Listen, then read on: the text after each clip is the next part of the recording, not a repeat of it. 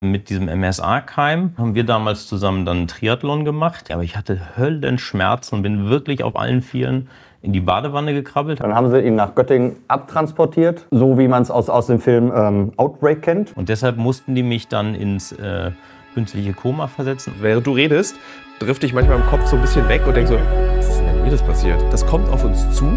Ja. Es wird mehr werden. Die Leute werden immer resistenter gegen Antibiotika. Wir glauben, dass wir alles steuern können. Das musst du selbst erlebt haben, um diese begrenzten Handlungsmöglichkeiten von dir selbst zu verstehen. Eigentlich von der Statistik bin ich im Krankenhaus gestorben. Da ist es. Da steht er auch. Hallo, ich bin Thilo. Dieses Gespräch mit Ulrich habe ich für den Film über Antibiotika geführt. Und in diesem Gespräch wird deutlich, wie schnell ein ganz normales Leben eines ganz normalen Mannes, der sehr sportlich ist, vorbei sein kann. Wie dieser Kampf zurück in die Normalität funktioniert und wie emotional auch der Bruder auf die ganze Situation reagiert. Das erfahrt ihr in der Fassung dieses Gesprächs. Den Film im Übrigen, den Antibiotika-Film, seht ihr am Montag um 20.15 Uhr auf Pro7. Dort beschäftige ich mich mit der globalen Antibiotikakrise und mit welchen Konsequenzen wir rechnen müssen, wenn wir uns nicht darum kümmern, dass ähm, globale Antibiotikaresistenzen eingedämmt werden. Viel Spaß trotz dieses traurigen, aber wichtigen Gesprächs mit Ulrich und seinem Bruder. Wenn ihr Feedback am Montag geben wollt zu dem Film, gerne bei Instagram. Ich hatte ja eingangs schon gesagt, dass, es, äh, dass für mich dieses multiresistente Keime eigentlich immer nur so schwer Kranke betrifft, Leute, die im Krankenhaus sind, die alt sind, aber eben nicht Leute wie dich, in, so in der Mitte des Lebens, wie man so schön sagt. Äh, und du hast den Keim ja auch nicht jetzt erst bekommen, sondern du bist ja länger davon betroffen. Also so wie lange bist du jetzt davon schon betroffen? Also bei mir angefangen hat das 2011. 2011 hatte ich so eine ganz kleine minimalinvasive OP hier äh, im Gesicht. Ähm, und bei der, bei der Pathologie von diesem entfernten, ich sag mal Furunkel oder was auch Ja. immer das war, wurde festgestellt, dass da dieser MSA-Keim dran ist. Und äh, bis dahin habe ich das überhaupt noch nie gehört. Also da war ich, was habe ich jetzt, 2011 war ich 36. Ja. Ja, genau. Also wirklich, das ist ja so, da ist wichtig, dass man mit dem Feuerzeug eine Bierflasche aufkriegt und nicht, dass man sich über multiresistente Keime Gedanken ja, macht. und das konnte ich da schon gut. Äh, äh, also, wie haben da die Doktoren und Doktorinnen, wie haben die da reagiert? Also, wie sind die auf dich zugekommen? Haben die gesagt, so, machen Sie sich keine Sorgen, das ist alles gut? Oder, äh, Ähm, Das war bei der Nachuntersuchung sozusagen. Da wurde mir das nur gesagt, da ist so ein, so ein Keim dran. Ähm, und dann habe ich so eine Flasche Desinfektionsmittel gekriegt und dann haben die mir gesagt, waschen Sie sich damit regelmäßig, auch gern großflächig. Und nicht. Das war die Info, die ich gekriegt habe. Ob, ob das irgendwelche Auswirkungen auf mich hat oder da wurde mir gar nichts von gesagt. Überhaupt nicht. was ist dann passiert? Also, wie verläu verläuft es, verlief es dann? Dann habe ich eine atypische Lungenentzündung gehabt. Das heißt, atypisch, ich habe davon gar nichts mitgekriegt. Deshalb war ich auch nicht beim Arzt, Arzt und hätte das auch nicht berücksichtigen können. Und äh, mit diesem MSA-Keim und dieser Lungenentzündung haben wir damals zusammen dann einen Triathlon gemacht. Äh, heute weiß ich, dass dieser Keim das eigentlich nicht zulässt, also dass man da sein Immunsystem schonen muss. Damals wusste ich eben gar nichts davon. Und äh, an dem Tag ist Christian mir immer weggelaufen und eigentlich war beim Laufen die Disziplin, wo ich ihn äh, abhängen konnte. Ähm, und das klappte nicht, aber so wie ich damals drauf war, war ich nicht schwach an dem Tag, sondern eher besonders stark. Das war ganz klar. Und abends habe ich dann Rückenschmerzen gekriegt, die ich auch nicht ernst genommen habe, weil ich gedacht habe, ich habe mir irgendwas eingeklemmt, einen Muskel verrenkt, keine Ahnung. Ähm, heute weiß ich, dass das die Lungenentzündung war. Ähm, und ich bin dann am nächsten Morgen sehr früh wach geworden und meine Freundin ähm, hat damals bei mir übernachtet und ich wollte die aber nicht wecken, aber ich hatte Höllenschmerzen und bin wirklich auf allen Vieren, also nicht sprichwörtlich, sondern tatsächlich auf allen Vieren in die Badewanne gekrabbelt, habe mir eine heiße Badewanne eingelassen, ähm, um mich zu entspannen. Und ich bin dann nicht mehr alleine rausgekommen. Ich konnte mich nicht bewegen. Also habe ich die nochmal abgelassen und nochmal voll gemacht. Ja. Ähm, habe mich dann irgendwann da rausgequält, bin wieder ins Bett zurück und irgendwann, ich sag mal, das war so um neun, habe ich zu meiner Frau, äh, also das ist jetzt meine Frau, zu meiner Frau gesagt, ähm, wir müssen jetzt ins Krankenhaus. Und weil ich nie krank war, gar Ja. nichts, war für sie auch klar, das ist, ähm, das ist was Ernstes. Und wir sind dann ins Krankenhaus und die haben mich aufgenommen und von dem Zeitpunkt an sind die nächsten sechs Wochen, äh, sechs Wochen für mich weg. Weiß ich nichts mehr von, gar nichts mehr von. Wie was? Warum? Also was ist dann warum? Ich, ich habe solche Schmerzen gehabt, dass die mir ganz heftige äh, Mor Morphine gegeben Ja. haben. Tatsächlich war ich, glaube ich, noch ein, eine Woche war ich noch in. Sonntags bist du ins Krankenhaus, glaube ich. Ne? Sonntags bin ich ins Krankenhaus und den Freitag Donnerstag- drauf bin ich erst ins Koma gelegt worden. Genau, Donnerstags, Ähm. nach Gött Donnerstags abends, glaube ich, nach Göttingen. Genau, aber ich kann dir genau 0,0 aus dieser Zeit erzählen. Ins Koma, weil die Entzündung sich so weit ausgebreitet hat und Genau. sie vermeiden wollten, dass du. Genau, ich hatte einfach so eine massive Atemnot. Ähm, aber das ist jetzt wirklich, da musst du mich unterstützen. Ich hatte so eine massive Atemnot, dass ich ähm, so eine Panik hatte und dann kriegst du natürlich immer mehr Atemnot, Ja. wenn, du Panik hast. Und deshalb mussten die mich dann ins äh, künstliche Koma versetzen. Außerdem ist, hat sich ein septischer Schock entwickelt und ich musste dann auch nach Göttingen verlegt werden. Also das war alles hier in Paderborn im Krankenhaus und ich musste dann nach Göttingen, weil die hier ähm, nicht die entsprechende Beatmungsmaschine äh, hatten oder die nicht frei war. Ja, weil ich im Grunde ansonsten die haben- gestorben wäre. Die haben hier gesagt, wir verlegen ihn provisorisch nach Göttingen, falls es noch was schlimmer wird, weil es in Göttingen den passenden Apparat dazu gibt. Das war aber alles so als Vorsichtsmaßnahme, kam das Ja. uns vor. Dann haben sie ihn nach Göttingen abtransportiert, äh, so wie man es aus, aus dem Film ähm, Outbreak kennt, wohl äh, mit, mit so aufblasbaren Anzügen. Wir waren nicht dabei, aber das, das wurde uns nachher erzählt, dass er so Wegen dieses. Keims. Wegen dieses Keims, dann, um die Sanitäter, Transporteure, nenne ich es jetzt mal, äh, zu schützen. Und dann sind wir relativ fröhlich nach Göttingen hinterhergefahren. Die haben gesagt, lassen Sie sich Zeit, bis er da ankommt und aufgenommen worden ist. Das braucht alles seine Zeit. Und wir sind ja, unterwegs noch essen gegangen und haben uns alle keinen Kopf drum gemacht. Wir waren zu dritt, also seine Freundin und meine Freundin waren mit dabei. Ähm, und dann kamen wir da an. Da haben wir noch eine Stunde gewartet. Dann kam, und dann kam die Ärztin raus und hat gesagt, jetzt gehen Sie da rein. Sie sprechen eine Viertel, Viertelstunde mit Ihrem Bruder. Und dann werden wir ihn sedieren. Und keiner weiß, was morgen ist. Das war so ein Schock von Ex auf Hop. Der fröhlichste Mensch und plötzlich mehr tot als lebendig.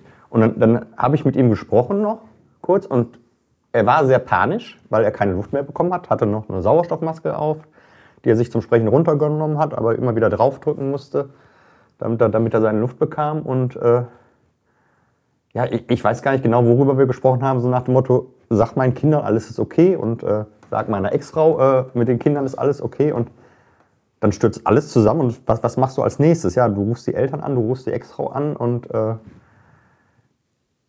Gibt's es, es, es war surreal einfach. Also haben, konnten die Ärzte da irgendwas machen mit einer Erklärung? Weil man versteht es ja nicht wahrscheinlich. Also man denkt, man irgendwie so eine Lungenentzündung klingt irgendwie was, man nimmt eben Antibiotika und dann ist das Ding wieder erledigt. So haben die Ärzte das irgendwie versucht zu erklären, was da passiert ist? Sie haben gesagt, sie sedieren ihn, um ihn selber zu schonen. Ja. Damit er halt äh, keine, keine, äh, keine Angst hat, keine Schmerzen spürt und sonstiges. Aber sie haben gesagt, wir sedieren ihn und wir wissen nicht, ob wir ihn wiederkriegen. Ja. Und im Nachhinein haben die Ärzte gesagt, zu 80 Prozent haben sie gesagt, keine Chance, dass er da lebend rauskommt.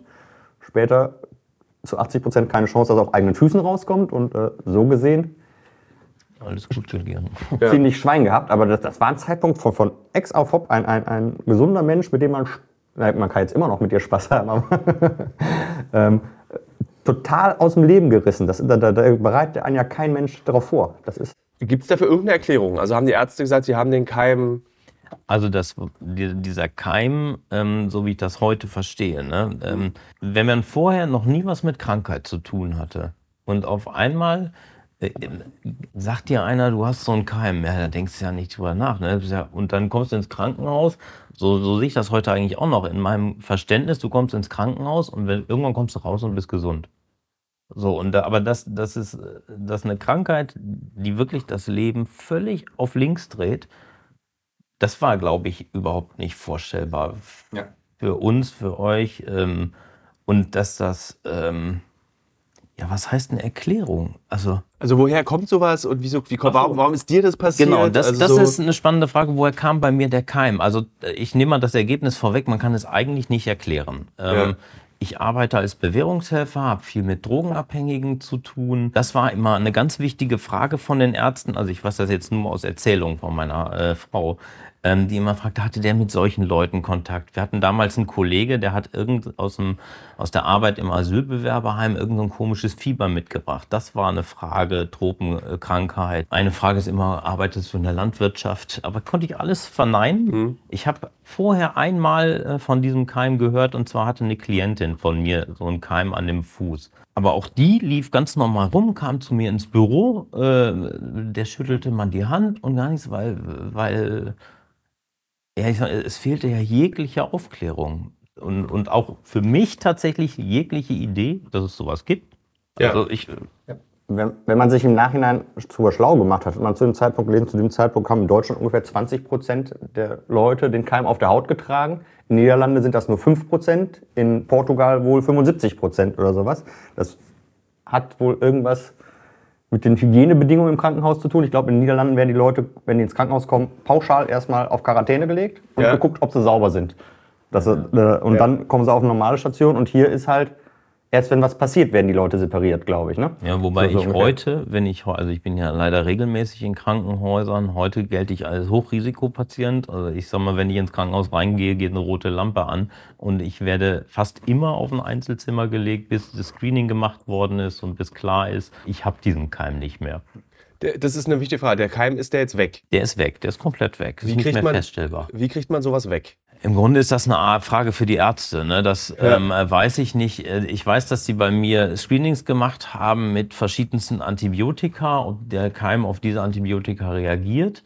Und ähm, also ich war damals acht Wochen in, in einem Akutkrankenhaus und ich bin in die Reha gekommen, noch mit diesem Keim. Und erst im Laufe der, der Reha ist dieser Keim besiegt worden. Ja. Ne? Dass äh, aus heutiger Sicht, ich weiß nicht, ob das schlimm ist oder gut, dass ich mich da fast an nichts erinnere.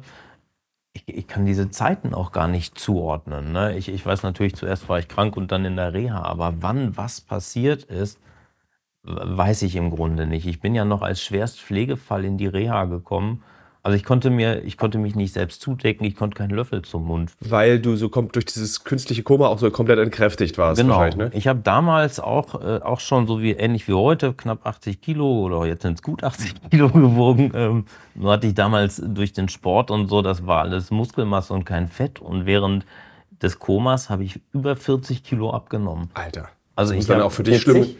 Ja, 45 Kilo habe ich gewogen, als ich in die Reha gekommen bin. Das muss dann für dich als Bruder ja auch ein absoluter Albtraum das gewesen sein. Wenn du rein, op rein, optisch brauchen wir gar nicht drüber sprechen. Ja. Ne? Das, äh, ja, mein, mein, Vater hatte damals auch noch eine Chemo. Eine da, da gibt es äh, ein, ja, ein Bild, da sitzen die beide drauf wie Geister quasi. Ne? Mein ja. Vater sehr in sich eingefallen, Uli total aufgelöst quasi. Äh, äh Haare gingen dir aus. Oder, das sind so Bilder, wie man die von nach dem Zweiten Weltkrieg, nach der Befreiung der, der, ja. der, der, Lager so kennt. Ne? So, so sah man, so, also so eingefallen sah man das aus, ne? daraus. Ne? Das, ähm also Sie haben ihn halt auch äh, während der Sedierung, ich glaube die ersten drei Wochen, äh, keine Nahrung zugeführt. Die haben gesagt, der Körper hat andere Probleme, der muss sich jetzt nicht ernähren, der muss erstmal dagegen kämpfen. Und dann haben sie irgendwann, weiß ich noch, haben sie gesagt, so jetzt, äh, jetzt kriegt er wieder Nährstoffe und dann hat es zwei Tage gedauert, dann sind wir irgendwann mal hingefahren, ist jetzt unappetitlich, haben sie gesagt, jetzt brauchen wir eine halbe Stunde hier, Herr Mühl hat gerade verdaut. dann, also alle Körper, die da waren, waren dann wohl auf. Ja. und dann äh, mussten die erstmal die Intensivstation da sauber machen, aber äh, wir haben halt erstmal gesagt, der Körper hat andere Probleme, der, der braucht jetzt keine Nahrung. Ja. Das, das, äh, und dann ernährt der Körper sich halt selbst erstmal von dem Fett, was du relativ wenig hattest, und dann halt von der Muskelmasse. Das war dann auch halt der Prozess, das alles wieder aufzubauen. Ne? Das, ja, ist, ja. Äh, das ist erstmal, die Nerven waren nicht mehr geschult, äh, wenn du vier Wochen rumliest. Ja, äh, die Muskeln wirklich, waren nicht mehr da. Um ehrlich zu sein bin ich entsetzt, weil das ist ja so, ich hatte da auch überhaupt keine Vorstellung davon, sozusagen, inwieweit das ging. Also ich dachte so, so du musstest viel Antibiotika nehmen, die haben dir nicht geholfen, dir ging es ganz schön schlecht, du hast heute eine Beeinträchtigung. Aber das ist ja wirklich, so, wirklich eine lebensentscheidende, eine lebensverändernde Moment in deinem Leben gewesen. Würdest du, also wir haben dich ja gefunden, glaube ich, über ein Forum äh, über Sepsis-Betroffene. Mhm. Würdest du sagen, du bist jetzt so ein exotischer Einzelfall der deutschen Medizin oder ist es schon auch so, Leute, das ist jetzt nicht so ungewöhnlich. Das ist jetzt nicht ein Pflaster und ein blutiges Knie, sondern. Also, dass Leute, die einen septischen Schock hatten, in einem völlig anderen Leben wach werden. Das ist normal. Bei mir ist tatsächlich die Geschichte, die sich danach entwickelt hat ähm, mit meinen Gelenken und so, also so wie es jetzt weitergeht. Da ist jeder irgendwie so ein besonderer Einzelfall. Ja. Also was, ich habe Riesenglück gehabt, zum Beispiel, die meisten, die ich kenne, haben irgendwelche Gliedmaßen verloren oder sowas. Das habe ich gar nicht. Ja. Dafür, dafür verliere ich nach und nach meine Gelenke. Also ich, ich habe jetzt sechs künstliche Gelenke und der Rücken ist aus Metall. Das ist in, in, in der Sepsishilfe, wo ich jetzt auch ehrenamtlich tätig bin, da kenne ich keinen, der das so macht. Und der äh, Professor Frank Brunkhorst, der uns da begleitet, der sagt auch immer, einen solchen Fall hätte er noch nicht gehabt. Also vielleicht bin ich, was das angeht, schon was Besonderes. Aber dass sich das Leben komplett verändert, Ja. das ist leider normal. Da bin ich eher deshalb wieder was Besonderes, weil ich jetzt noch in, voll im Arbeitsleben stehe. Die meisten sind Frührentner, egal in welchem Alter. Das, äh, Das eine- hättest du aber, eine- also wenn du wolltest. Ja, der Amtsarzt hat mir auch gesagt, äh, wenn Sie nicht mehr können, sagen Sie Bescheid. Sie haben jeden Grund aufzuhören. Aber das, das kann ich, glaube ich, nicht. Das, äh, Bist du, könnte man dich, ich sage es jetzt mal ganz Ja. salopp, benutzen, um zu zeigen, Leute, antibiotikaresistente Keime sind wirklich gefährlich. Wir müssen da äh, in Zukunft ein bisschen sorgsamer umgehen. Und das ist ja eine Sache, die die Weltbevölkerung bedroht. definitiv. Ich kann da mal nur so, ich zeig mal zwei Bilder, um zu zeigen, wie ein, ein, ein, ein, ein Keim einen verändern kann.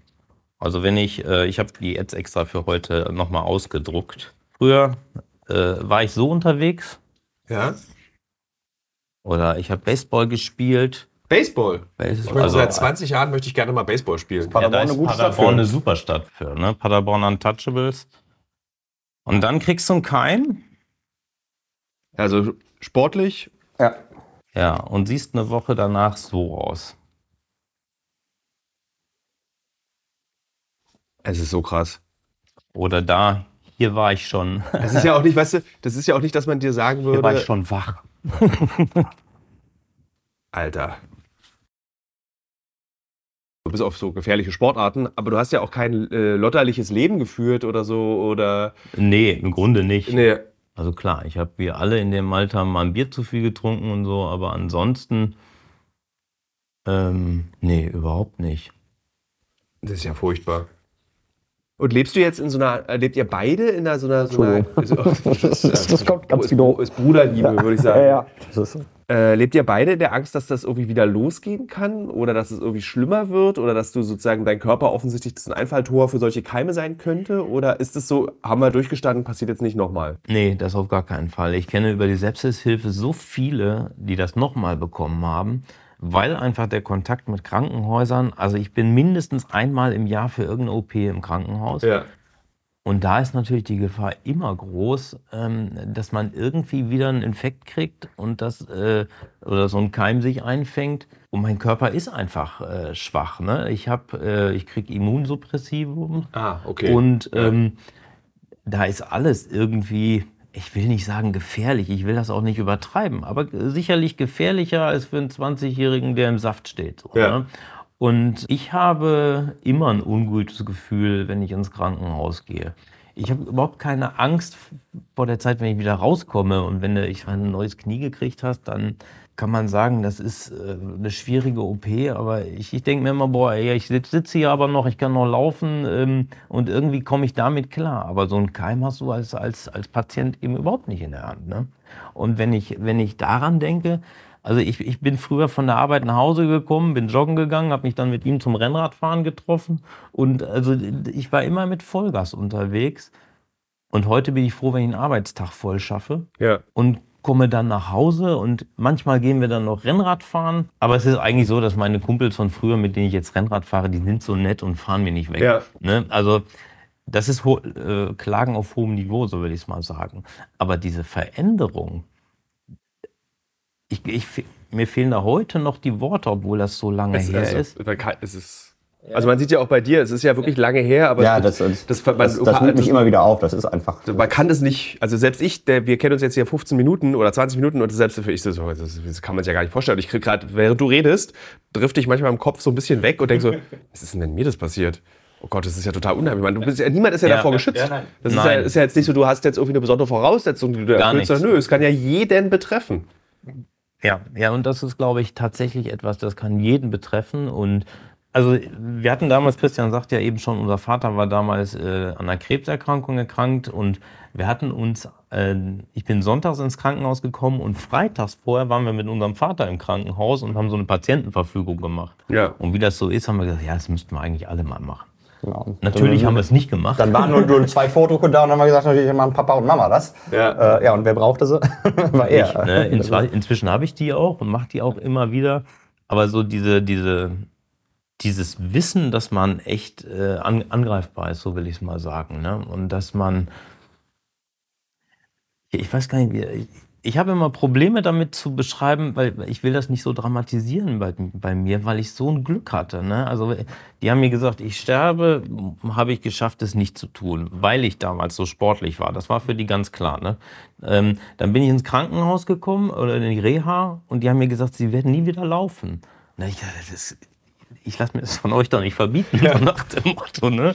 Und ich habe das aber alles erst geschnallt, als mir eine Krankenschwester gesagt hat, Herr Möhl, ähm, wie sieht eigentlich Ihre Wohnung aus? Ist die behindertengerecht? Wo ich denke, hä, wieso behindertengerecht? Was brauche ich eine behindertengerechte Wohnung? Ich, ja, gucken Sie sich mal an. Sie sitzen hier im Rollstuhl, Sie können keinen Meter alleine gehen und nächste Woche läuft die Kostenzusage für die Reha. Ab dem Zeitpunkt war ich noch drei Monate in der Reha. Ne? Ja. Aber ähm, da ist mir das erste Mal klar geworden, Leute, irgendwas läuft hier ganz schief. Ne? Weil was ich eingangs mal sagte, diese, diese Vorstellung, du bist krank, du gehst ins Krankenhaus und wenn du rauskommst, bist du gesund. Da, da haben wir alle lange für gebraucht. Das haben uns die Ärzte gesagt. So nach dem Motto, dass das wird ewig dauern, bis er wieder auf dem alten Stand ist. Ja, Ja. Wir haben gesagt, ewig, was dauert ewig? Drei Monate, sechs Monate, lass es hochkommen. Ne? Und Ja, ja. jetzt sind es über zehn Jahre. Meine letzte OP äh, habe ich vor zwei Monaten gehabt. Ne? Also das ist wirklich so, dass das ständig Ja. äh, was, äh, was Neues kommt, so will ich es mal sagen. Wie sehr beherrscht diese Krankheit, oder es ist ja eigentlich so eine, es ist ein Blumenstrauß an verschiedenen Krankheiten, wie sehr beherrscht es euer beider Leben und dein Familienleben? Ist es so, wird das ignoriert, wird am Armutstisch nicht drüber geredet, Nein. damit so ein bisschen Ruhe mal herrscht, oder ist es immer Thema? Also wir, wir versuchen das nicht zu ignorieren, aber das nicht in den Vordergrund kommen zu lassen. Aber das klappt gar nicht so gut, weil wir, also wir haben in den letzten fünf Jahren zum Beispiel viermal Urlaube absagen müssen, weil dann kommt immer ganz plötzlich irgendwas, warum ich ins Krankenhaus muss. Also du bist derjenige, wenn man so einen Flug online bucht und dann immer so, wollen Sie nicht eine super sauteure Reiserücktrittsversicherung buchen? Genau. Du machst es. Genau. Ich frage mich immer, wer macht es? Aber okay. ich fahre gar nicht mehr in Länder, wo ich nicht so ein Gesundheitssystem habe. Ah, Würde ich okay. nie machen, weil das, das traue ich mich tatsächlich nicht. Das ist ja, dann ist die Weltkarte klein für dich. Meine Weltkarte ist Deutschland und Europa. so Okay, will du warst vorher auch nicht der. Weltreisende, ne? Nein, nein, aber das, das Ja, aber- war ich Ja, auch ja, nicht. aber- Aber, ja. ähm, äh, wenn er mit dem Rad über die Alpen fährt, würde ich eigentlich ganz gerne mitfahren. Das kann ich aber nicht mehr. So, ne? Also so, aber das ist auch wieder Klagen auf hohem Niveau. Das, ähm, Aber es ist schon krass, dass diese Krankheit aus dir, also du bist im Kopf, bist du halt ein Mittelalter Schrägstrich junger Mann, wir beide sind ja ähnlich alt,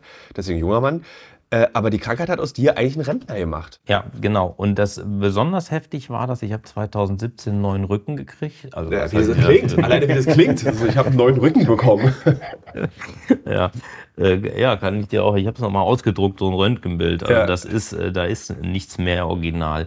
Ähm, und in der Zeit davor, weil ich solche Rückenprobleme hatte, bin ich mit Kumpels wie jetzt Libori, da bin ich nicht mehr hingegangen, weil da ist dann Kopfsteinpflaster und dann weiß ich nicht, komme ich da zurecht, kannst du da sitzen? Also das sind tatsächlich, wie du sagst, so, so Probleme von, von alten Leuten, wo ich sage, ist da ein Klo, wo ich schnell genug hinkomme? Habe ich eine Bank, wo ich mich ausruhen kann? Und müssen wir da wirklich zu Fuß hingehen? Und das ist wieder voll, Ja. dann stupst mich einer an und das, das muss gar nicht böse sein. Dann habe ich dann solche Schmerzen, dann falle ich wieder. Also ich bin ständig gefallen, weil ich mir Nerven eingeklemmt habe. Das war dann auch der Grund, warum ich, äh, warum ich die Operation habe machen lassen. Und das hat dazu geführt, äh, dass du dein Leben nur noch zu Hause verbringst. Und mich hat das auch wirklich in eine psychosomatische Kur gebracht. Alter, Weil ich da nicht mehr alles, rausgekommen alles bin. durchgespielt, was das so angeht. Alles, Ja. alles, weil me- meine Frau, mir- ich, ich saß wirklich hier auf dem Sofa ähm, und war nicht mehr in der Lage, den Fernseher anzumachen, weil ich so entkräftet war. Und ähm, also ich hatte vorher auch mit Depressionen nichts zu tun und habe das jetzt auch gut im Griff, aber dass eine Depression, man sagt ja immer, komm, jetzt stell dich nicht so an, so ein bisschen Fröhlichkeit ins Da Leben. kommt gleich eine Frage, die ich dir stellen will dazu. Und, und, äh, und es ist vorbei. Aber ich saß auf dem Sofa, ein halber Meter vor mir lag die Fernbedienung und ich habe es nicht geschafft, den Fernseher anzumachen. Und also das, das, das ist für mich wirklich das Bild von Depression inzwischen, dass, dass man die kleinsten Dinge nicht mehr machen kann. Und meine Frau hat dann gesagt, Junge, wenn du jetzt nicht irgendwie was machst, dann geht das hier irgendwie ganz schlecht aus irgendwann. Dann Das ist lustig, das sind immer so ein bisschen die Ehefrauen. Bei meinem Vater Ja. war es ähnlich. Der hatte auch eine große Traurigkeit, mit der er äh, umgehen lernen musste. Und meine Mutter hat gesagt, so wenn du jetzt nicht langsam das in den Griff nimmst, dann ist die Sache hier vorbei. Das Ja. sind halt die, die, die Leute, die Ja. es täglich mitmachen müssen. Ne? Ja. Ich bin, wir, wir sehen uns zweimal im Monat maximal so ungefähr. Ich wohne halt nicht in, äh, Ja. in Paderborn. Deswegen denke ich Frage sind das halt war, die Leute, die. das war die Frage, die ich dir stellen sind, wollte. ja. Eigentlich dieses so, denkt man dann auch irgendwann so, ich, es, mich nervt's, ich kann es eigentlich auch nicht mehr hören, warum muss ich so, aber ich weiß, es ist eine harte Frage, aber Nein, also, sagen wir so, ich hatte eine Zeit lang Angst, äh, wenn, wenn irgendwelche Anrufe, Telefona- Telefonate, Nachrichten kamen, so nach dem Motto, ich muss ins Krankenhaus, weil. Äh, ich sag mal, solange es ein Gelenk ist, was man austauschen kann, ist alles okay. Ich habe mir gedacht, irgendwann kommt, ja, und jetzt ist die Lunge durch, jetzt sind die Nieren durch, jetzt ist das kaputt, was du nicht so einfach austauschen kannst. Das war bei mir lange Zeit, dass, dass ich gedacht habe, scheiße, wann, wann, wann ist es zu Ende? Oder wie lange können sie noch? Oder wie lange kann er noch? Das war eine Sache. Und das mit dem von dem Thema genervt, äh, kann Also ich so dieses, nicht man sagen. kennt, das kennen ja alle so ein bisschen, wenn der Freund, Freundin, Bruder, Schwester so krank ist, dass man irgendwann so, oh, jetzt reiß dich mal zusammen. So du dieses, drehst ich- dich immer alles ich- um mich. ja. Das ist scheiße. Ja, das, das, das konnte Mama gut. dann, dann um ihn, äh, den armen Jungen kreisen. Ähm, nee, also ich äh, sage mal, ich, ich vermeide das Thema Gesundheit. Ich glaube, in der Familie bin ich am schlechtesten über deine Gesundheit informiert, weil ich einfach denke, ey, der Kerl muss sich mit allen immer nur über seine Gesundheit unterhalten. Und das, das will ich gar nicht. Das, das, das will ich gar nicht machen. Andererseits habe ich, äh, wenn ich von irgendwelchen Radtouren oder sonstigen Sachen erzähle, die ich gemacht habe, wo ich weiß, was er sonst auch eigentlich hätte gerne gemacht, Ja. weiß immer nicht, was kann ich davon erzählen, was soll ich davon erzählen, wie begeistert soll ich davon erzählen, um dem Jungen nicht weh zu tun. Ja. Das ist äh, so eine Sache. Ja. Haben denn die Ärzte oder in den gibt's da so Gespräche so, also 98 werden sie nicht, sagen die das direkt oder kannst du 98 Nee, werden? mein, mein Hausarzt, mit dem habe ich inzwischen ein gutes Verhältnis, der sagt immer auch, Herr Möhl, wir sind ja eigentlich nicht krank, Sie sind halt kaputt. Ne, Ich bin ja jetzt organisch gesund. Ja. Ne? Ich habe halt dieses Rheuma, aber ähm, nö, ich bin, ich habe inzwischen wieder eine Top-Leber und so. Das ist alles, alles in Ordnung. Also wenn ich nicht vor, einem- vor einen Baum fahre, sage ich mal, habe ich eigentlich eine normale Lebenserwartung. Ich glaube das nicht so ganz, weil ich ja diese Immunsuppressive, äh, äh, Immunsuppressiva kriege. Aber ähm, eigentlich ähm, habe ich so das, das, was mit dem Keim der, die Krankheit zu tun hat, das habe ich äh, hinter mir. Das, was mich heute beschäftigt, ist dieses blöde Rheuma. Wo, wie, ist, wie steht da, in welchem Zusammenhang steht denn das?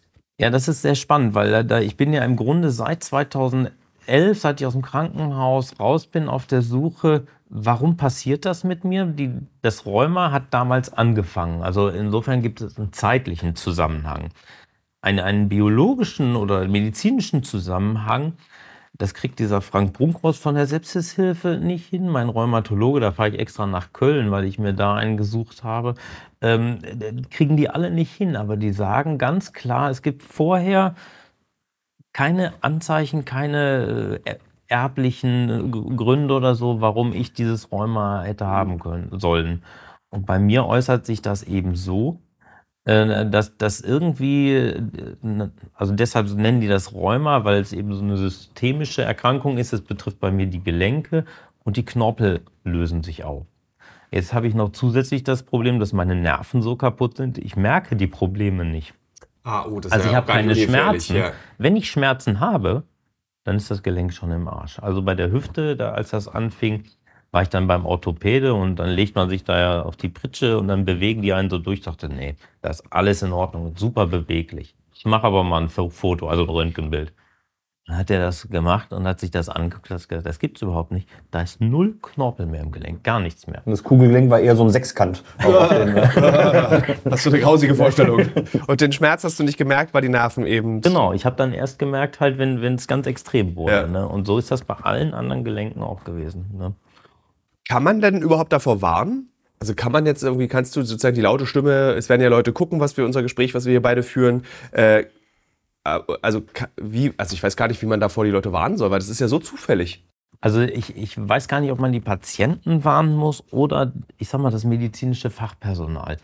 Ähm, wenn dir einer sagt, du hast einen MSA-Keim und gibt dir so eine Flasche Desinfektionsmittel und sagt, wasch dich damit ein bisschen, dann denke ich, ja, okay, hätte, äh, lass mich unterbrechen, hätte man da, als diese Information kam, schon viel schneller reagieren müssen und hätte das Gröbste vermeiden können, weil man gesagt hat, du bleibst jetzt schön hier, kriegst jetzt Antibiotika über den Tropf.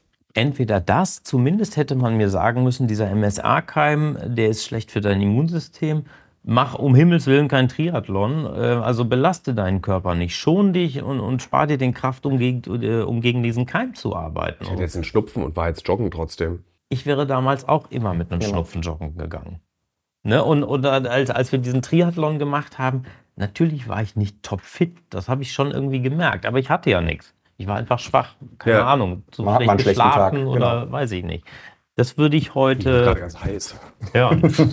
Also ich habe einen anderen Kumpel, der, der hat sich wegen, wegen Joggen und Schnupfen so eine Herzmuskelentzündung oder was Ja. Da leidet der auch heute noch drunter.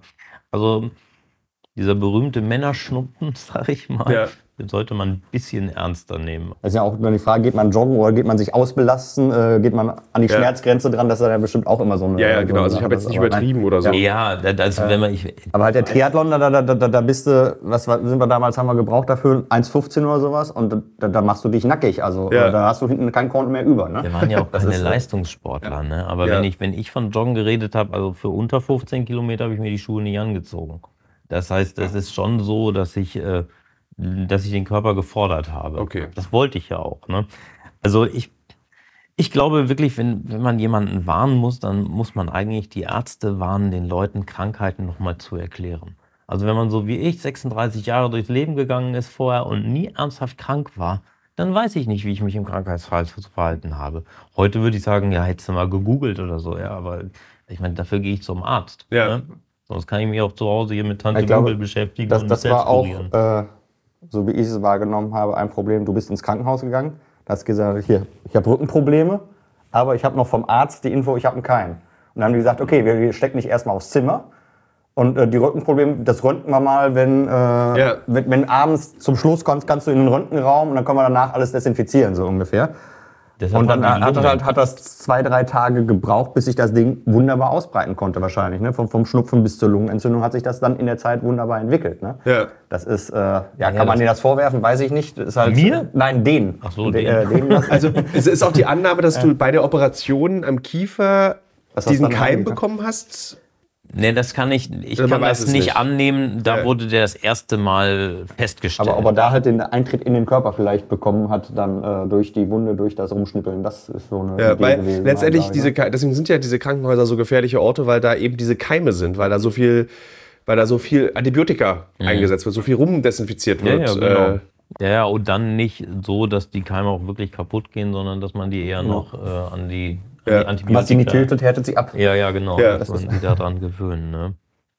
Ja, das, also ich glaube, da liegt für mich, mich der, der Kern sozusagen, wenn man mir damals gesagt hätte, wobei ich heute auch sagen muss, ich weiß auch nicht, ob ich mich dran gehalten hätte. Ne? Jetzt Ja. gehst du erstmal vier Wochen nicht, nicht laufen, das hätte ich wahrscheinlich gar nicht ausgehalten. Du lagst am Anfang im Krankenhaus, wir wollten an dem Wochenende eigentlich auf ein Softballturnier fahren oder Baseballturnier fahren.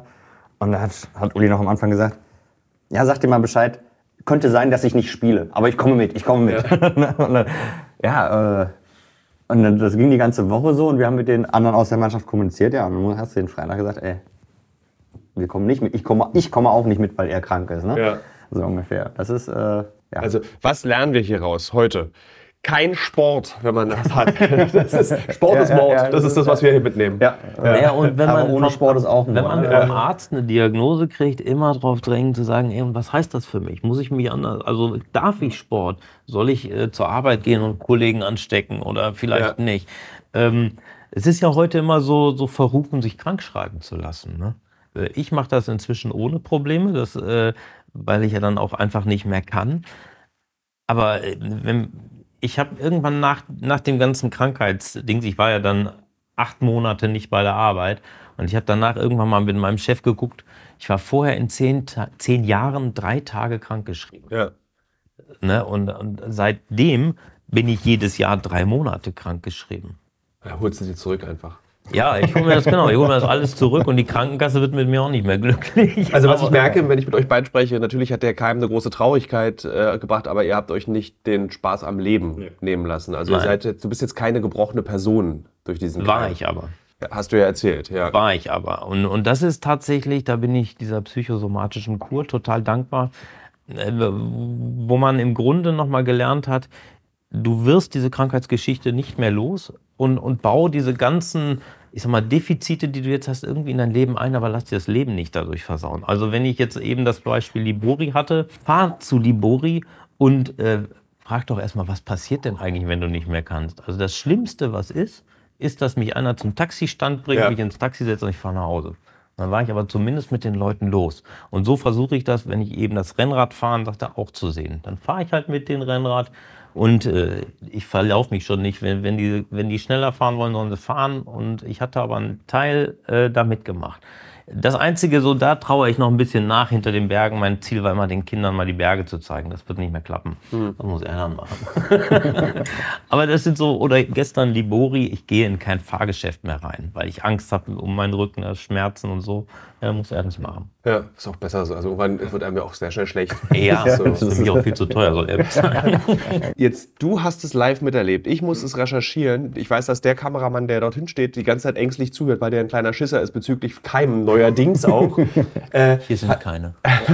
hast du mehr Angst jetzt, dass dir das auch passieren könnte, weil du es ja bei deinem Bruder gesehen hast, wie schnell es geht? Oder bist du Nein, ich, ich muss sagen, mein Alltag betrifft das Ganze wenig. Damals haben wir dann auch äh, uns irgendwelche antiseptischen äh, Seifen geholt und Hände gewaschen und sonstiges. Äh, ja, da war Mama auch sehr äh, extrem, was sie seitdem immer alles und mehr desinfiziert hat. Ich weiß, meine damalige Freundin hat sich ein, ein Ohrloch stechen lassen.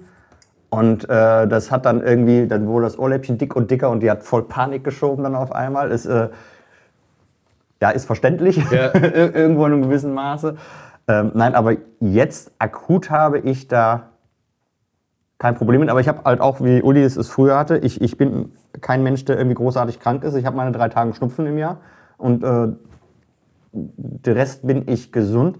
Ich weiß nicht, wenn ich irgendwo ins Krankenhaus gehen würde, würde ich heutzutage wahrscheinlich darauf bestehen oder bei OPs, ey, macht irgendeinen Abstrich oder sonstiges.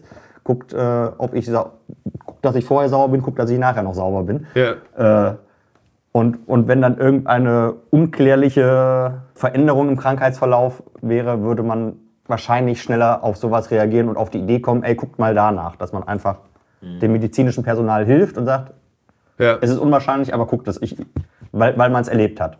Das ist, glaube ich, äh, eine Sache. Aber ansonsten, ich, ich lasse mich nicht äh, davon verängstigen oder äh, verzichte auf irgendwelche Sachen, weil ich denke, ja. äh, äh, macht das nicht, es könnte gefährlich sein.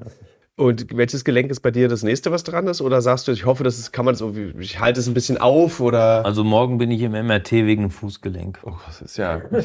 Also der Körper hat ja einige Gelenke. Äh, Ich habe ich hab mal zu dem Arzt, der meine Schulter operiert, gesagt hat, so jetzt haben wir doch alles Große durch, jetzt ist mal Schluss. Dann sagte er, ach, Sie wissen gar nicht, was wir alles noch operieren können.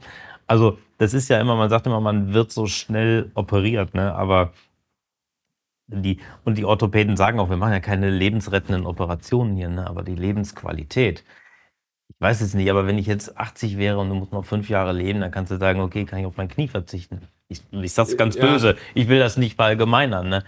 Aber ich habe mit, mit äh, Anfang 40 mein erstes äh, Kniegelenk gekriegt. Ne? Da, da, da will ich noch Lebensqualität die nächsten Jahre haben und muss mich auch bewegen. Meine Kinder, die Kleinen, sind jetzt 10 und 8, äh, da muss ich irgendwie mobil bleiben. Ne? Ja. Und äh, das ist zumindest bei mir bis jetzt immer gut gegangen. Also ich habe keine, kein, überhaupt keine Probleme mit den künstlichen Gelenken. Deshalb gehe ich auch relativ sorgenfrei in die, in die nächsten Operationen, was das Ergebnis angeht. Ne? Das Problem ist, man muss dafür ins Krankenhaus. Das, und ist dann wieder dieser Gefahr ausgesetzt, mit solchen Keimen kontaminiert Genau. zu werden.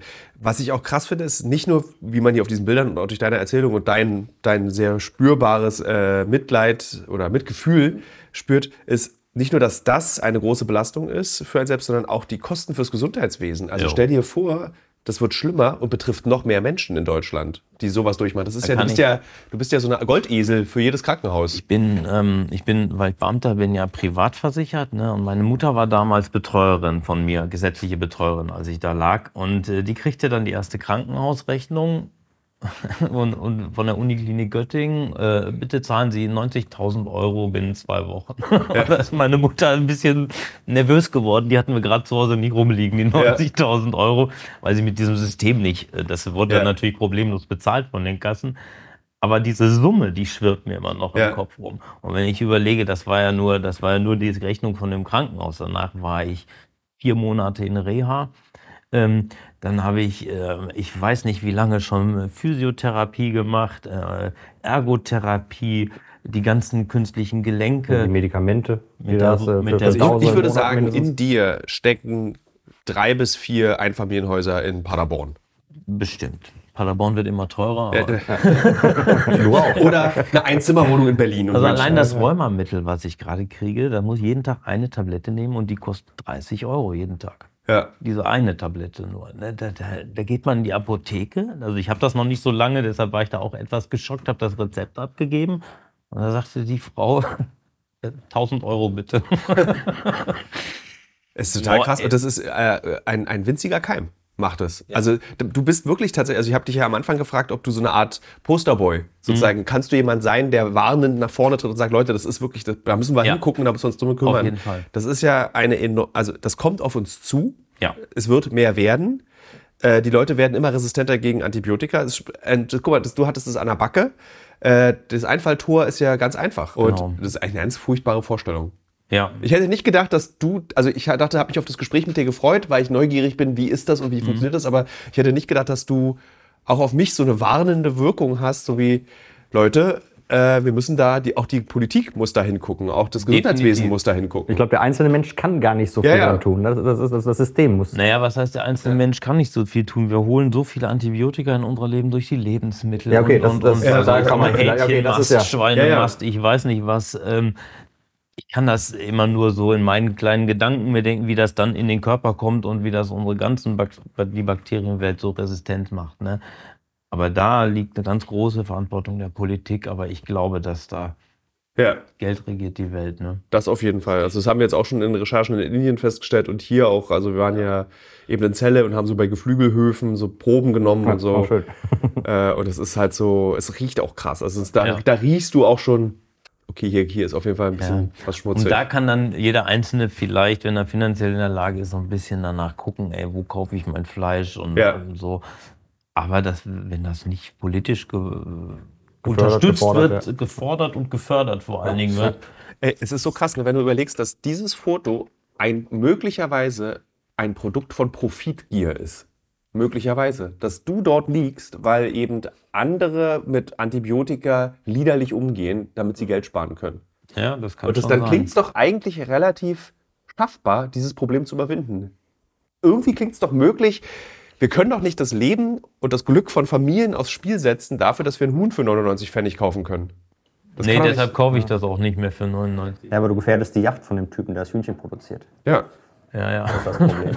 Das lässt er sich auch nicht nehmen. Ja, wisst ihr, was krass ist? Ich, so, ich mache ja relativ viele solche Reportagen und irgendwie kommt am Ende wirklich immer Profitgier raus. Egal was du machst, es ist wirklich so, es kommt immer Profitgier raus. Das ist total krass. Egal welche Geschichte, ob äh, multiresistente Keime oder Kokainhandel, es ist irgendwie am Ende geht es um einen Typen, der eine Yacht haben will. So, es ist schon irre, irgendwie unsere Welt ja. funktioniert. Ja, ich meine, ich habe in, in äh, den Wicker-Kliniken und der Schönklinik gelesen, das sind ja, glaube ich, mit die größten, die Besitzer, die größten Privatjachtbesitzer. Ne? also auch die andere Seite verdient dann wieder noch mal Geld mit dir. Eigentlich musst du da mal Urlaub machen. Aber ich nein, die Yacht ich, ich finanziert. Das, man muss ja auch gucken, ey, die haben mich ja echt wieder gut zusammengepflegt. Ne? Ja. Das, also ich, und ich finde, das ist, warum ich mich auch zum Beispiel für dieses Interview entschieden habe, weil ich weiß, was man gerade in der ersten Zeit nach dem Krankenhaus was wir alle als Familie zusammen gelitten haben. Und ähm, es kann halt weitergehen. Ne? Aber es dauert. Ne? Ja. Also mir haben die schon damals in der Reha gesagt, ey, du musst eine psychosomatische Kur machen, du musst dich therapeutisch behandeln lassen. Da ich gedacht, ihr habt sie doch nicht mehr alle. Ja. Ich bin jetzt gesund, ich gehe aus dem Krankenhaus ja. raus. Ich bin noch kein kranker Mensch. Das schafft, ne? kein, das schafft man nicht. Also das hat man ja zum Beispiel jetzt nach Corona auch gesehen. Also alle die, die an diese Maschinen angeschlossen wurden, die brauchten alle danach. Also weil du, du Weil ich habe weißt du, ich, mein, ich bin jetzt mal gemein, wir beide haben kein Verhältnis zu diesem, wie schnell es vorbei sein kann. Du hast es schon einmal miterlebt und deswegen kannst, musst du auch diese Therapie, glaube ich, dann machen. Und wir beide können nur ahnen, was das bedeutet. ja, aber er saß ja an dem Bett quasi, ne? Genau, Nicht ja, ganz, also, aber Wenn, wenn, äh, äh, böse gesagt, du hast es ja nicht mitbekommen. Nein, nein, nein. Ich hatte zu dem Zeitpunkt hatte ich Hatte- hatte- die bessere Position. Ja. so, ne? Dadurch, dass ich nichts mitbekommen habe. Aber wenn die mir in der Reha die Therapie angeboten haben, die Psychotherapie, und ich gesagt habe, ey, wofür? Ich bin Ja, jung, du hast stark, ja auch mich genug Therapie einfach, um. ne? Ja. Ja, aber- haben, ne? Es hat für mein, bei mir sieben Jahre gebraucht, bis ich dann hier auf dem Sofa saß und nicht mehr vorwärts kam. Ne? Und da hätte man vielleicht viel Leid ersparen können. Auf der anderen Seite musst du ja auch bereit sein für so eine Therapie. Ja. Ne? Und ich habe, nachdem ich aus der Reha rauskam und wieder so ein bisschen laufen konnte, wir haben in Paderborn hier einen Osterlauf. Ne? Ähm, also einen Volkslauf, ähm, wo ich immer mitgelaufen bin. Und ich bin im Dezember entlassen worden aus dem Krankenhaus auf Krücken und habe mich sofort für den Osterlauf angemeldet. Ja. Weil ich gesagt habe, bis Ostern, ach komm, ey, dann lernst du noch ein bisschen laufen. Die fünf Kilometer laufe ich auf jeden Fall. Ich habe mich danach noch viermal für den Osterlauf angemeldet und bin ihn nie wieder gelaufen, weil das einfach nicht mehr ging. Ne? Ich habe es danach noch mal geschafft, so bis zum halben, halben Kilometer laufen. Ja. Und dann fing das mit den Hüften an, dann kamen die Knie und, und, und. Einer ne? der ersten fünf Sätze, die du mit mir gesprochen hast, war: Christian, bring morgen mal meine Turnschuhe mit, dann kann ich ja mal rausgehen. das ist ja. Ich meine, das glaub, ist sie ja- haben sich einmal mit dem Bett rausgeschoben. In, äh, Das ist so, es ist ja nochmal extra Also, gemein, also, dadurch, dass du jetzt, ihr beide, beziehungsweise auch du, so eben so sportbegeistert bist. Also, dass dir da ja ein ganz wesentlicher Teil deiner Lebensqualität genommen wurde, egal wie viele künstliche Gelenke du hast, du kannst dich einfach nicht mehr so bewegen, wie du das früher getan hast. Genau. Aber das ist zum Beispiel auch was, also äh, wenn ich heute Jogger sehe, beim schönen Wetter und so, kriege ich immer noch so eine Träne im Auge. Aber äh, das war auch Teil der Psychotherapie, äh, wo die mir gesagt haben, ey, wenn, guck dir mal diese Fotos wieder an, die hatte ich tatsächlich auch damals. Das sind alles Erfahrungen, die du gemacht hast. Die haben ganz viele überhaupt noch nie gehabt. Ja. Äh, die meisten waren noch nie im Eis oben auf einem 4000er oder so. Äh, du hast das alles gemacht. Bewerte das nicht so als Verlust, sondern als positive Erfahrung. Und das, da ist eine Menge dran. Und das kann ich auch, wenn ich gut drauf bin. Ja. Und trotzdem nehme ich mir manchmal die Zeit, ich sag mal, äh, mich in eine Ecke zu setzen und deshalb zu heulen, weil würde ich schon gerne nochmal wieder machen. Hast du neue Interessen entwickelt, die du da drauf, also sowas Flaschenschiffe? Kann man die sitzen am Tisch machen? Revell-Modelle? Briefmarken sammeln und einkleben. Nee, tatsächlich bin ich, ähm, weil mir relativ schnell war, ich muss da irgendwas Gutes draus machen. Ähm, also da muss ein Mehrwert drin stecken in dieser Krankheit. Bin ich jetzt in der, in der deutschen Sepsishilfe aktiv Ja. und, und bin auch in so einem Team, äh, das ansprechbar ist für Patienten oder Angehörige von Patienten. Dann bin ich nach der Zeit, ähm, habe ich mich als Notfallseelsorger ausbilden lassen und war vier Jahre als Notfallseelsorger unterwegs. Das habe ich aber körperlich nicht mehr geschafft. Bin dann nachts der telefonisch? Melder- Nee, nee, raus. Nee, also du könntest es ja, glaube ich, auch Ach telefonisch so, machen. ja, oder? da- das schon. Das habe ich aber äh, dann nicht gemacht, weil ich dann über ein paar Umwege Kontakt in die Kommunalpolitik gekriegt habe und das ist jetzt mein Marathon. Ah. Also ich bin im Stadtrat hier und das, das nimmt Zeit. Ja. ähm, Und Familie, ne? Also Zeit mit, ich habe mit der, äh, nach, nach der Geschichte nochmal zwei Kinder mit meiner Frau gekriegt. Ähm, das füllt den Tag und das füllt ihn gut. Und ich glaube auch, ohne diese Kinder wäre ich nicht wieder so fit geworden. Weil die fordern einfach, dass du aufstehst, dass du weitermachst. Ja. Ähm, und da, das gibt Kraft. versuchst du, ist, ist das auch Teil der Kommunalpolitik, die du versuchst zu gestalten? Also gehst du vor gegen, wenn ihr so eine Geflügelmast bei Paderborn, äh, Würde ich, hatte man noch nicht zum Glück, seit Ja. ich dabei bin. Aber das äh, definitiv, dass ähm, vor allen Dingen, äh, sag ich mal, äh, Barrierefreiheit. Was ich eben sagte, wenn du in die Stadt gehst, brauchst du eine Bank zum Sitzen. Ne? Gibt es ja heute nirgendwo mehr, weil alles wegen Vandalismus oder sowas ja. ähm, wird das nicht mehr gebaut. Das ist ein Unding. Ne? Oder das, ja, überhaupt Barrierefreiheit in Gebäuden und so weiter. Ich bin bei der Arbeit bei uns danach Schwerbehindertenvertreter geworden und so. Ähm, das finde ich schon, dass das so ein bisschen, sag ich mal, meine, ja, darf man das sagen, so meine Mission, meine Passion ist, die Ja, Erfahrungen, Natürlich. die Erfahrungen, die ich machen musste, ähm, äh, anderen Leuten zu unterstützen, wenn sie diese Erfahrung auch hatten, im Alltag noch Ja. zurechtzukommen. Das ist schwierig genug. Ich bin ja leidenschaftlicher Schwimmer. Wie sieht es mit Schwimmen aus?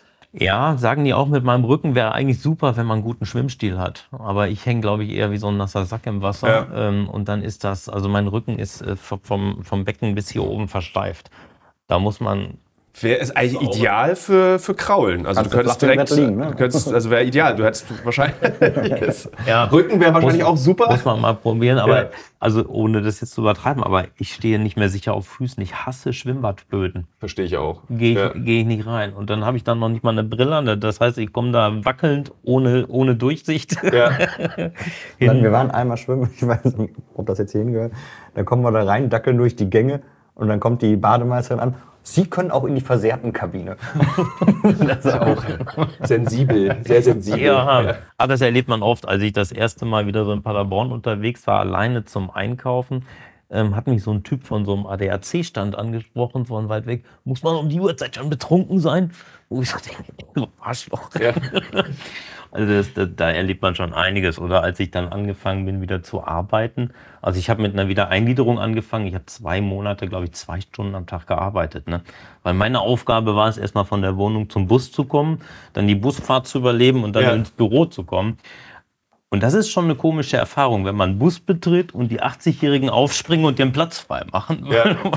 weil du da reingetackelt kommst. Was ist denn deine, eure äh, Erklärung dafür, dass das eigentlich keiner so richtig ernst nimmt? Was du erzählst, klingt ja eigentlich wie eine überstandene Krebstherapie. Ja. Wie eine überstandene, wirklich eine lebensbedrohliche, Mhm. saugefährliche Krankheit. Aber wie gesagt, auf dem Weg hierher im Auto dachte ich, ja, also multiresistente Keime, es ist sowieso so klingelt und kann gefährlich werden. Aber also, was ist der Grund dafür, dass die Leute das nicht verstehen, wie gefährlich das wirklich ist? Weil ich glaube, dass, dass wir äh, Menschen gerade in unserer Gesellschaft überhaupt nicht gewohnt sind, irgendwas nicht im Griff zu haben.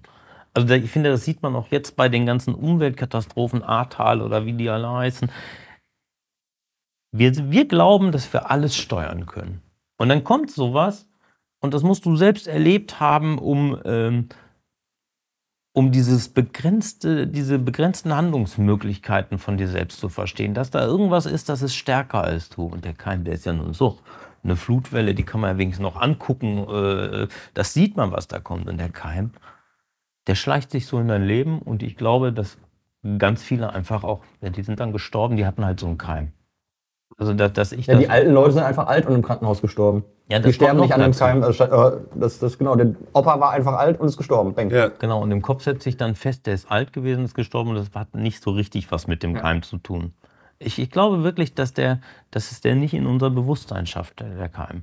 Es sei denn, man trifft so wie bei der Sepsishilfe Leute, die mit diesen Keimen echt überlebt haben und die dann da teilweise sitzen, nur noch ein Arm oder wie Ja. auch immer.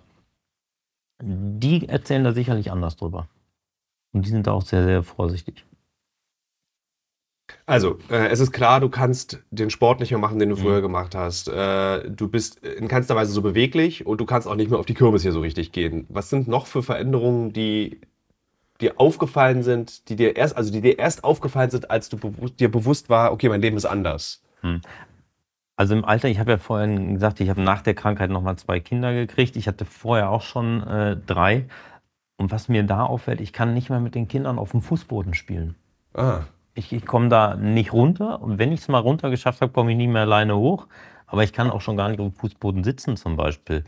Wir waren jetzt im Urlaub äh, am Strand und ich kann nicht mit denen am Strand sitzen, weil ich einen Stuhl brauche. Du kannst ja nicht überall einen Stuhl mit hinschleppen. ja. Ne? äh, Also das sind so, äh, so Kleinigkeiten, wo alles komplizierter wird. Also wenn, wenn wir mit, wenn wir als Familie irgendwas machen, wird immer zuerst geguckt, was kann Papa denn?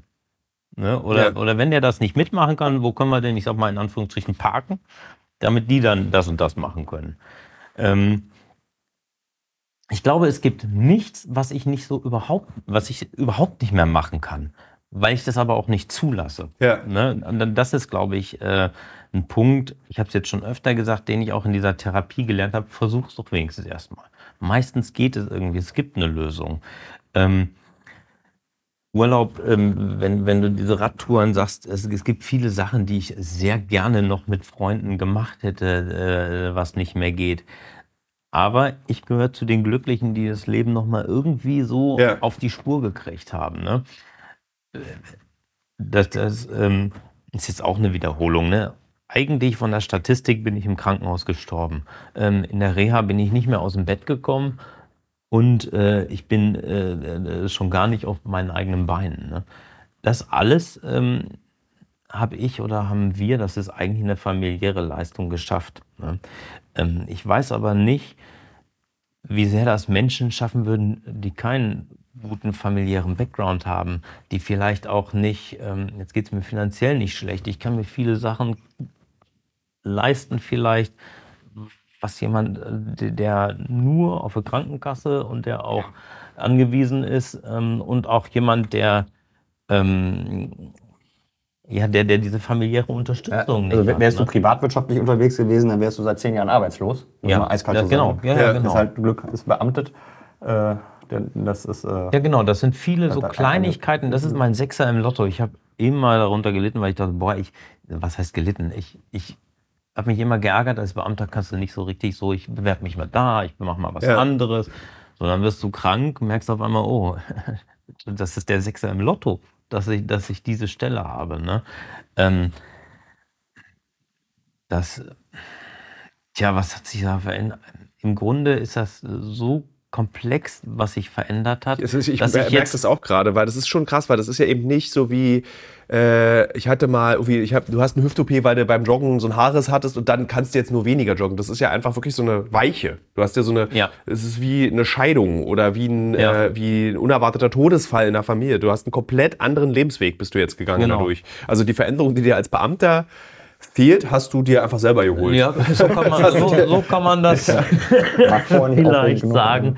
Ähm, nein, aber äh, der Punkt ist, glaube ich, man kann das nicht mehr vergleichen, weil das jetzige Leben fast nichts mehr mit dem alten zu tun hat. Und deshalb kann ich so sagen, was hat sich denn verändert? Alles hat sich verändert. Ne? Egal, was wir machen, es fängt damit an, dass äh, wir sind früher viel zelten gegangen bei Sportveranstaltungen kann doch jetzt nicht mehr auf dem Boden schlafen, weil ich nachts überhaupt nicht mehr hochkomme, wenn es noch dunkel ja. ich, ich, Hast du so einen Griff über dem Bett? Nee, das nicht, aber ich habe ein sehr hohes Bett, dass okay. ich Füße runterfallen lassen ja. kann. ähm, das fällt, ich, ich kann, wenn wir einkaufen gehen, schleppt meine Frau die Wasserkisten, so will ich mal sagen. Ne? Ja. Das, das ist so allein das schon. Na, ne? das, ich glaube, was auch noch ist, ähm, wenn wir radeln gehen, wir schaffen, er schafft es locker 50, 60 Kilometer zu radeln irgendwie. Das ist für ganz viele Menschen, gesunde Menschen, unvorstellbar. Wie kann man so, so lange Rad fahren? Ja. Wäre wär er fit, dann würden wir, also ich habe Touren gemacht, da macht man innerhalb von 24 Stunden 400 Kilometer. Das hätte ich eigentlich gedacht. Ich habe das vorher nicht getan, aber mittlerweile denke ich, das ist eine Sache, die Uli auch gerne gemacht hätte, gerne machen würde, gerne probieren würde. Ja. Ähm, deswegen, äh, er kann schafft deutlich weniger, als er wollte. Aber dadurch, dass er so ein Kämpfer ist, schafft er trotzdem in vielen Bereichen noch Sachen, die andere Leute erst gar nicht versuchen würden. Ich hatte, vielleicht ist das ein ganz gutes Beispiel. Ich war, bevor ich krank war, war ich, ähm, bin ich 35 geworden und war mal bei meinem Hausarzt, hat mal so einen Generalcheck gemacht. Da haben die mein Lungenvolumen gemessen äh, und die hatten, äh, das war dann bei, ich weiß gar nicht, wie man zu so eine Zahl kommt, 120 Prozent. Ich glaube, das wird im Durchschnitt zu, ja. zu anderen gemessen. Ich habe das auch mal gemacht, da kam raus, ich bin eine 75-jährige Frau. Dafür sieht es gut aus. Also, auf jeden Fall hatte ich da 120 Prozent. Ähm, und nach dieser Krankheit habe ich noch 90 Prozent. Jetzt kann man sagen, 90 Prozent ist doch super. Ich habe ja. auch 30 Prozent verloren. Ne? Und mit der 90-jährigen Frau, meine Knochendichte haben sie gemessen. Und dann sagte der Arzt, ich weiß nicht, warum ich einmal an solche Vögel gerate, sagte, die Knochendichte ist super. Sind sie 80? ja, also das, äh, hm. Inzwischen kann man sie nicht mehr messen, wegen, weil da überall Metall im Weg ist.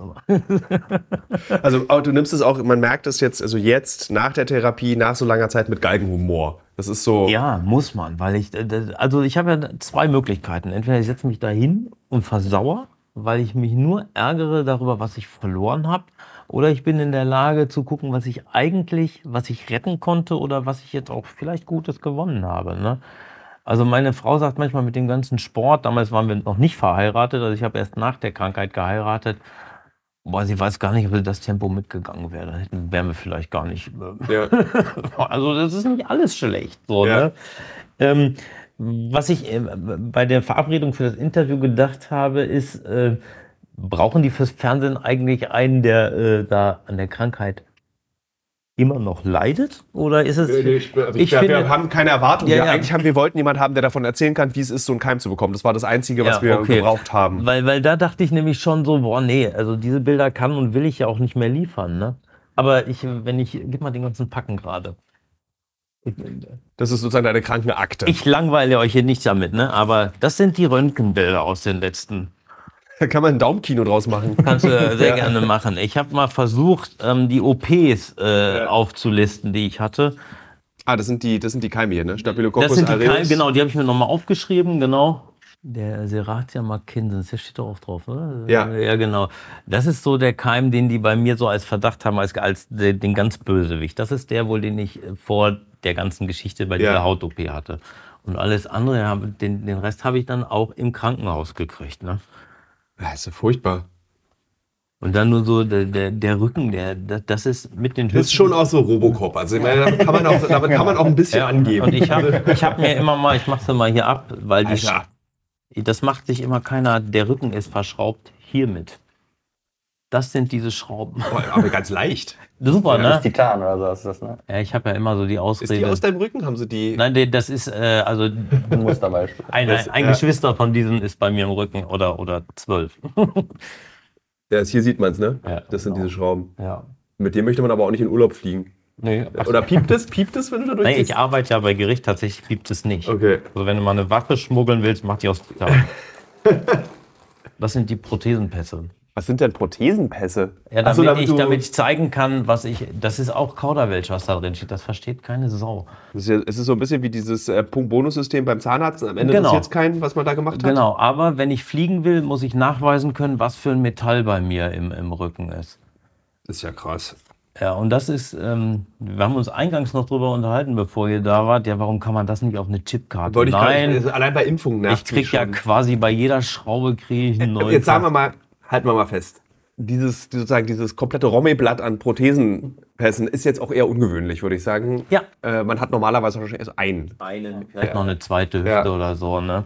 Und ähm, wenn ich ernsthaft krank bin und zu einem Arzt gehe, dann nehme ich diesen Ordner mit. Kann ich den sehen? Oder? Ja, klar. Das ist, äh, ich habe mich ja irgendwann mal entschieden, ich mache das offen. Ja, aber das ist, ich finde das, glaube ich, also wie gesagt, mich hast du jetzt so schockiert, aber auch gleichzeitig beruhigt. Also es sind so beide Sachen, sind, beide Emotionen haben heute stattgefunden. Ah, Inzwischen habe ich eine Patientenverfügung, die Ja. mache ich auch immer wieder neu, genau. Das muss ich eigentlich auch machen.